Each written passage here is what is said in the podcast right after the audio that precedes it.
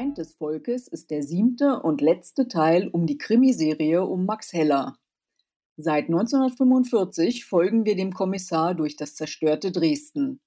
Häufig begab er sich in Lebensgefahr und hielt sich auch mit seiner Meinung nicht zurück. Frank Goldammer erzählte im Interview, wie er über die Jahre die Figur geformt hat und woher er die Inspiration genommen hat. Hallo Frank Goldammer. Hallo Heike. Feind des Volkes ist der siebte und letzte Teil in der Serie von Max Heller. Ähm, du beschreibst damit die Zeit zwischen dem Zweiten Weltkrieg und ähm, dem Mauerbau. Wie bist du vorgegangen, um dich in den 1897 ähm, geborenen Max Heller hineinzudenken? Ja, eigentlich, äh, wie bin ich vorgegangen? Ich habe das gemacht wie bei jedem anderen Buch. Also ich habe einfach angefangen vorn. Ja, ich habe mir eine Person ausgedacht, die ähm, ähm, und ähm, das entwickelt sich ja dann im Laufe der Bände auch, ja. Also das ist einfach, ähm, da hat er sein bestimmtes Alter und dementsprechend überlegt man, was, was hat er alles schon erlebt in seinem Leben und äh, wie, wie geht's dann weiter. Also hat schon so einen groben Plan, aber das ist jetzt gar nicht so dramatisch und spektakulär. Also es war einfach ein gewisser Prozess, ist das einfach. Ja, und du selber, du bist erst 1975 geboren, ne? also erst 14 Jahre nachdem die Mauer hochgezogen mhm. wurde. Ähm, wie hat denn deine Familie von 1945 bis 61 die Zeit erlebt? Ja, also das ist ja ähm, zweierlei Hälften. Die eine ist die Familie meiner Mutter. Die stammt ja ursprünglich aus dem Erzgebirge. Die sind also erst in den 50er Jahren nach Dresden gezogen. Ähm, die hatten, war hauptsächlich vom ländlichen Leben geprägt und ähm, denen ging es jetzt ja nicht so schlecht. Ja, also die hatten ja keine großen Hungersnöte oder so auszustehen. Ähm, und der andere Familienteil väterlicherseits, die haben sich halt arrangiert. Ne? Also die sind alle, man arrangiert sich halt. Man sieht zu, dass man was zu essen bekommt und einen Arbeitsplatz bekommt. Ähm, einer meiner Großonkel war ja Polizist gewesen, äh, Volkspolizist, äh, nachdem er aus russischer Kriegsgefangenschaft nach Hause gekommen ist. Das war ja auch der, der mich dann später ähm, ein bisschen dazu veranlasst hat, über die Zeit erstmal nachzudenken und ein bisschen mir zu überlegen, was könnte man denn damit anstellen. Die waren sehr gut ähm, angepasst, meine ich schon. Ne? Also und wenn sie, wenn sie äh, kritisch waren oder ähm, nicht zufrieden oder einverstanden, haben sie es zumindest nicht laut äh, gesagt. War das dann also das Vorbild für Max Heller? Mein Großonkel, nein, nein, nein. Mein Großonkel, der hat mich im Prinzip inspiriert, überhaupt einfach so ein bisschen drüber nachzudenken und hat mir durch seine Geschichten so ein bisschen diese Initialzündung vermittelt, ähm, dass ich, wie gesagt, mich dort ein bisschen einlebe in diese Zeit.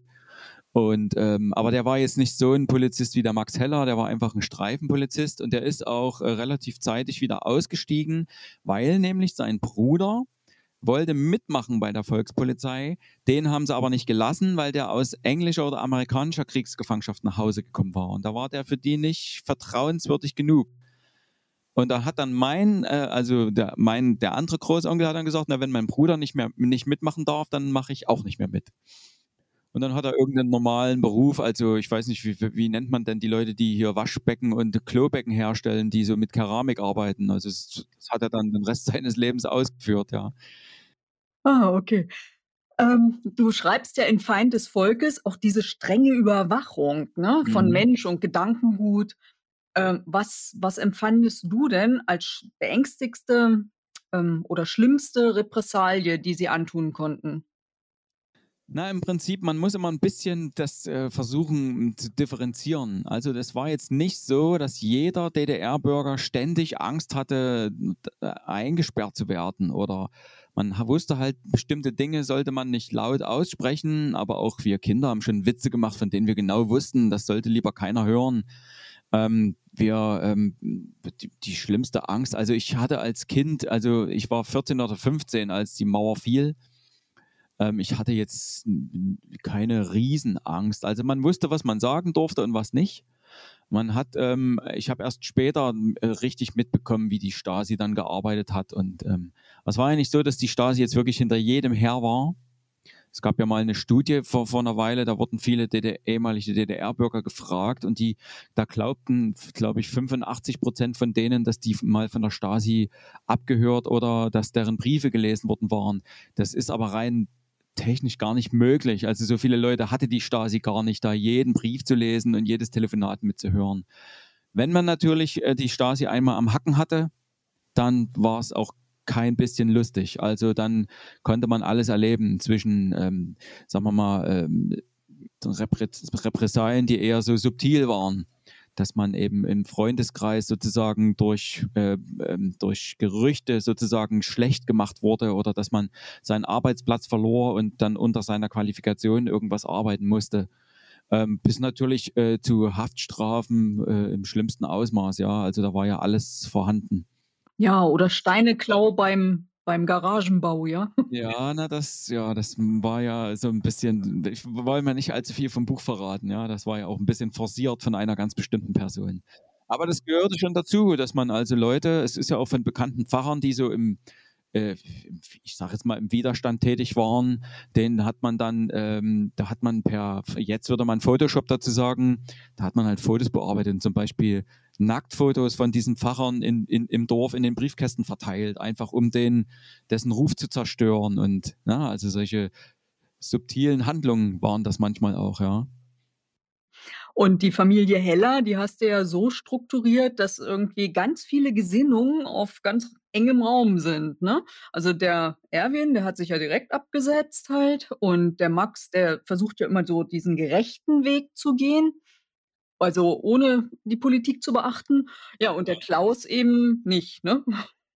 Na, das ist natürlich auch dramaturgisch alles ein bisschen zusammenge ge, also gebastelt ist das falsche Wort, aber ich habe mir natürlich schon überlegt, wie kann man das alles so ein bisschen auf engsten Raum zuspitzen. Aber ich muss auch sagen, nachdem die Mauer dann gefallen war, äh, gab es auch einige Familien, äh, in denen man dann äh, da war einer dabei, äh, von dem hat man nachher erfahren, dass er ganz kritisch gewesen war dass er bloß einfach halt seinen Mund gehalten hat oder hat das eben sehr vorsichtig immer kundgetan und dann vielleicht der Bruder oder der Onkel für die Stasi gearbeitet hat, was aber auch keiner wusste. Also das konnte schon durchaus vorkommen.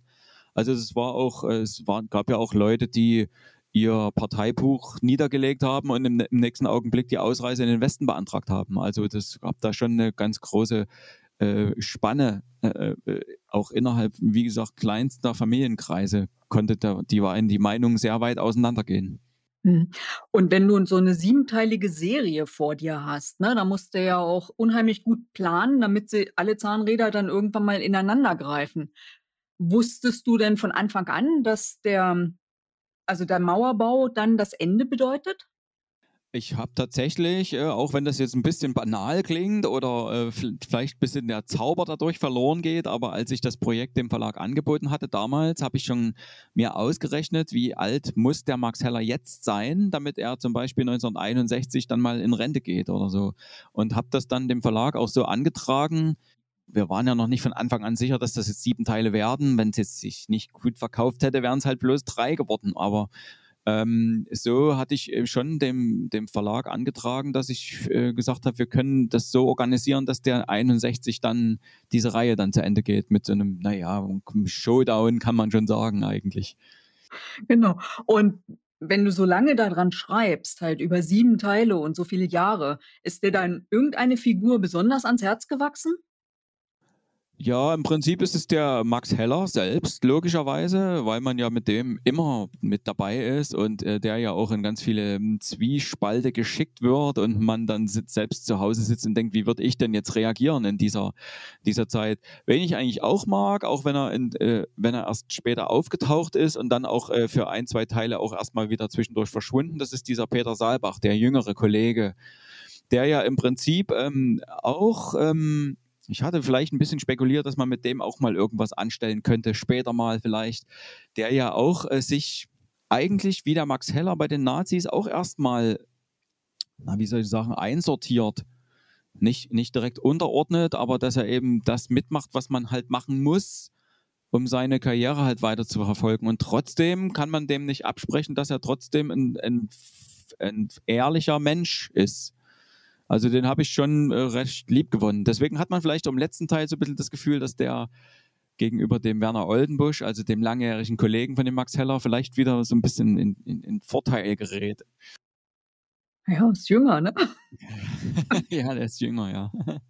Ja, und welche von Max Hellers Eigenschaften hättest du denn selber gerne? Also, du hast ihn ja zusammengestrickt aus mehreren Sachen, ne? Ja, letztendlich ist es einfach ja nur die Konsequenz, mit der er immer vorgeht. Ja, also es gibt ja, man nimmt sich ja immer viel vor, auch manchmal im privaten Leben. Dann sagt man, jetzt gehe ich hin und sage dem das, und dann sagt man es aber nicht, weil man sich es einfach nicht getraut. Der Max Heller, der zieht das aber eben meistens durch. Also es klappt nicht immer, weil manchmal wäre es doch, äh, wäre doch die Konsequenz zu, zu dramatisch, wenn er jetzt wirklich seine Meinung sagen würde. Aber letztendlich zieht er ja doch immer sein Ding durch. Ja. Also der ist sehr konsequent, was das betrifft. Ja, ja genau. Und er ist auch ständig beschäftigt. Ne? Es ist immer irgendein Fall zu lösen und er hat eben keine Zeit für seine Familie. Seine Frau wird vernachlässigt, die Annie sowieso. Und du hast ja nun selber Erfahrung, wie man alles managt, ne? Firma, Kinder und all sowas. Welchen Tipp würdest du ihm denn geben, na, damit er alles unter einen Hut bringt? Ja, das ist eine ganz lustige Frage. Da muss ich nämlich ein bisschen kichern, weil ich krieg's ja selber nicht so richtig unter den Hut. Das wäre ja schön, wenn das alles so klappen würde, ja. Also, ähm, das sind, also die Beziehungen sind jetzt nicht daran gescheitert, aber ähm, da ist schon einiges. Es ist halt äh, meine Arbeit auch sehr zeitintensiv, ja. Und ich bin ja auch ein bisschen manisch. Also ich mache ja auch in dem Sinne kein Wochenende, sondern ich mache meine Arbeit halt jeden Tag. Und ähm, wer auch immer muss das dann auch akzeptieren können. Ja. Und der Max Heller, der, ja, dem geht es ja auch nicht anders. Der sagt, also der sagt es ja nie wörtlich, aber der, der, der Mörder rennt ja trotzdem weg, auch wenn ich Wochenende mache. Ne? Dann, ich muss ja, der muss ja dranbleiben. Und seine Frau Karin weiß das ja auch. Ja. Und man muss ja auch überlegen, äh, diese, diese schweren Fälle sind ja nicht, äh, das ist ja nicht einer nach dem anderen, sondern da sind wir auch ein paar Jährchen dazwischen. Also wir gehen mal davon aus, dass er nicht immer so 110 Prozent unter Druck steht. Genau. Und was auch auffällig ist, ist die Geschichte Dresdens, die du da immer in diesen, also als Umfeld so beschreibst. Ne? War das eigentlich schon immer dein Steckenpferd? Nein, ganz und gar nicht. Das ist auch, das klingt so abgedroschen, aber ähm, ich hatte ähm, lange vor Max Heller, äh, habe ich mich mit irgendjemandem unterhalten, der historische Kriminalromane schreibt. Und damals habe ich mir so gedacht, nee, dazu hast du keine Lust, da äh, na, nachzugucken, welche Autos fuhren da rum, was gab es da zu essen, wie sahen die Leute aus, wie haben die geredet, hatte ich eigentlich wirklich keine Lust dazu. Aber im Prinzip, ähm, nachdem, wie gesagt, mein Onkel, mein Großonkel diese Initialzündung gegeben hat und ich mir überlegt habe, welches Projekt könnte man denn einem großen Verlag anbieten, habe ich mich angefangen damit zu beschäftigen. Und dann ist es ja so, bekommt das dann meistens so seinen Lauf. Also das bekommt so eine Dynamik, dass man man bekommt immer mehr Informationen, als man eigentlich brauchte und das generiert wieder neue Ideen und so setzt sich das dann immer fort. Also wie so eine Kettenreaktion ist das eigentlich. Ah, und wenn du jetzt so zum Beispiel über die Fälle, wo irgendwie der Bösewicht dann lang geht und seine, seine Leichen versteckt, wie gehst du bei der Recherche vor? Gehst du durch den Wald und denkst, oh, hier könnte einer verbuddelt sein?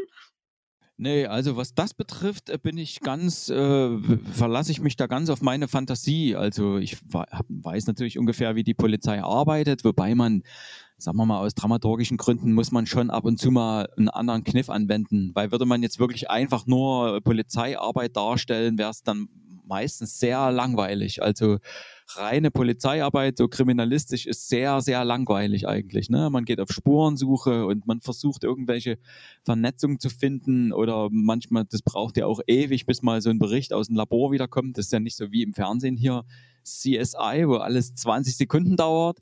Und ähm, diese, diese Fälle, die ich so darstelle, das ist schon immer alles äh, ein bisschen zugespitzt so. Aber ähm, ich recherchiere sehr, was diesen historischen Hintergrund betrifft, damit ich da keine großen Fehler mache, weil gelegentlich passiert ja immer dann nochmal was.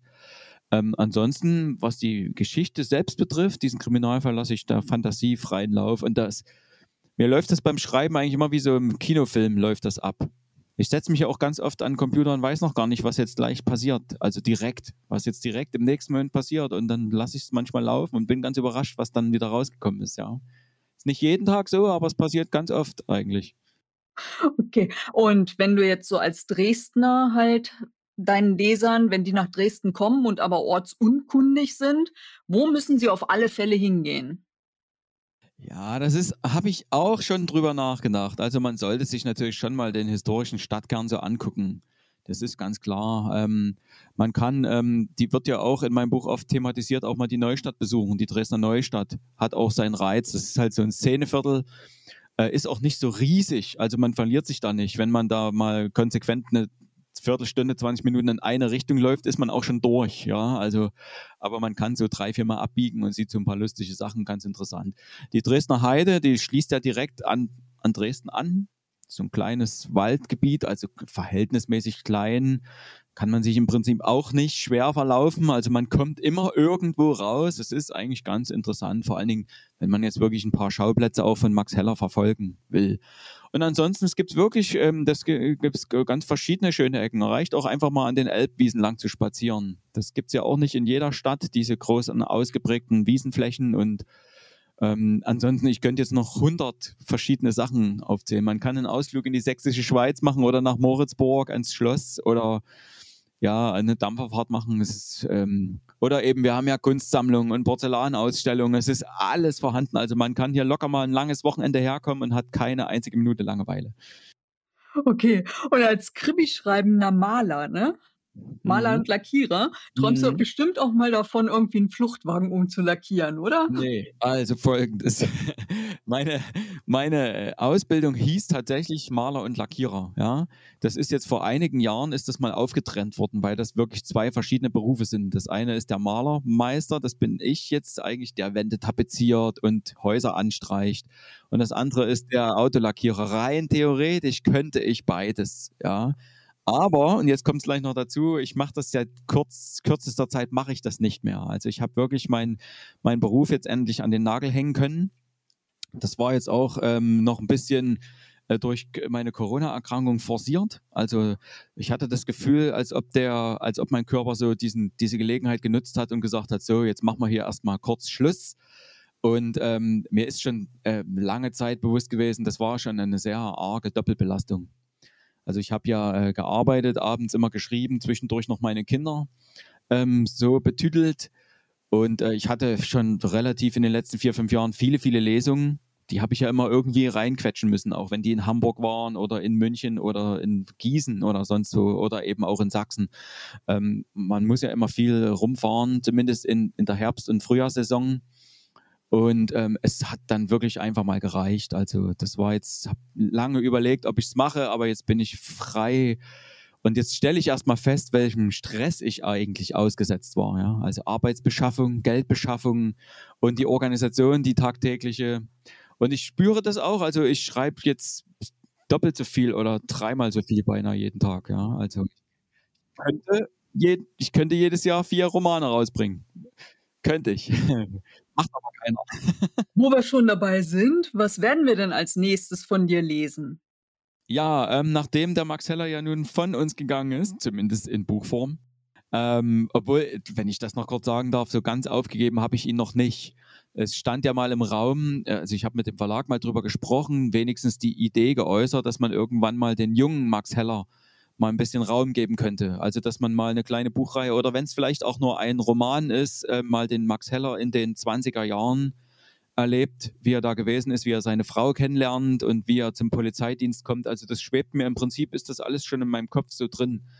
Und äh, der Verlag war jetzt nicht grundsätzlich abgeneigt. Wir wollen jetzt bloß erstmal ein bisschen Pause lassen, das alles sacken lassen. Im Frühjahr äh, die Auslieferung ist wohl im Februar, erscheint der erste Teil einer neuen Romanreihe. Ähm, auch wieder Kriminalromane und auch wieder ein bisschen historisch angesetzt, wenn man das schon so bezeichnen darf. Die spielen nämlich, äh, es beginnt sozusagen 1989. Also äh, kurz vorm Fall der Mauer lernen wir also einen jungen Polizisten kennen. Der ist also jung und noch sehr, sehr unerfahren ähm, aber ich hoffe natürlich, dass der genauso viele Sympathien dann irgendwann für sich einsammelt wie der, wie der Max Heller. Also der junge Mann, der, der wird sich natürlich entwickeln, der wird mit seinen Aufgaben wachsen. Ähm, der wird auch äh, privat einiges erleben. Also nicht, es ist natürlich alles nicht ganz so dramatisch wie bei Max Heller. Ne? Dessen Söhne waren ja in Kriegsgefangenschaft und dann ein Adoptivkind und Hunger und Kälte und Stasi und das wird also äh, mein Protagonist und sein Team, also eine junge Polizistin und ein älterer Hauptmann, die werden sich also mit der neuen Situation arrangieren müssen, mit der Wende. Plötzlich werden Volkspolizisten nicht mehr respektiert. Plötzlich entsteht sozusagen im, im Frühjahr 1990 so eine Art luftleerer Raum, also rechtsfrei will ich nicht sagen, aber keiner wusste so genau, welches Recht gilt jetzt, weil viele DDR-Gesetze waren ja veraltet, galten nicht mehr, aber andererseits durfte man ja trotzdem keine Menschen umbringen und keine Diebstähle begehen. Also das war eine ganz verzwackte Situation, ähm, eine Mischung aus ähm, vollkommener Euphorie über diese neue Freiheit, diese vielen neuen Möglichkeiten und andererseits äh, auch schon eine aufkommende Verunsicherung, weil man ja diese Zukunftsangst oder diese, es muss ja nicht unbedingt Angst sein, aber diese, diese ungewisse Zukunft ja doch viele Menschen auch verunsichert hat. Ja, also es war nicht unbedingt alles positiv. Das versuche ich halt alles ein bisschen in diesen Roman äh, einzufangen. Und ich versuche auch genau wie bei Max Heller dem Leser jetzt ohne historische Abhandlung zu schreiben, ein bisschen von der Zeit mitzugeben. Dieses Gefühl nochmal aufleben zu lassen für die ehemaligen DDR-Bürger und für die Westdeutschen halt, vielleicht ein bisschen Einblick zu liefern, wie hat denn so ein Ossi getickt? Wie, wie war das denn eigentlich? Weil man, man müsste ja denken, die Mauer ist weg, alle sind glücklich, aber so einfach war es ja nicht gewesen, ja. Okay, dann vielen, vielen Dank, dass du dir für dieses ausführliche Gespräch die Zeit genommen hast. Ja, sehr gern. Dankeschön. Wenn man eine liebgewordene Figur gehen lassen muss, Schmerzenabschiede. Ich würde gerne noch mehr aus der Zeit vom Krieg von den Ellas lesen. Aber natürlich bin ich auch auf die neue Serie gespannt. Die Zeit des Mauerfalls habe ich nämlich von der Westseite Deutschlands miterlebt. Bis zur Veröffentlichung bietet sich dann also ein Reread von Max Heller an. Die Rezension von Feind des Volkes und anderen Teilen der Serie findet ihr auf https fraugoetheliest.wordpress.com sowie Lesenswertes aus dem Bücherhaus.blogspot.com.